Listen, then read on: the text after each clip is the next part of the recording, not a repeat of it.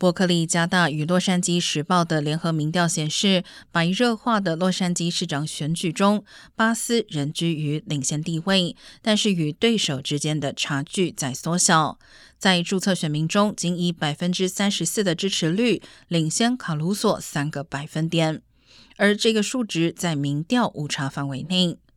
不过，在可能投票的受访者中，巴斯的支持率仍以百分之四十六远高于卡鲁索的百分之三十一。而同样竞争激烈的洛杉矶县警局长选举，现任警长维拉纽瓦远远落后竞争者鲁纳，支持率分别为百分之二十六以及百分之三十六，差距达十个百分点。但有百分之三十六的选民表示尚未决定投给谁。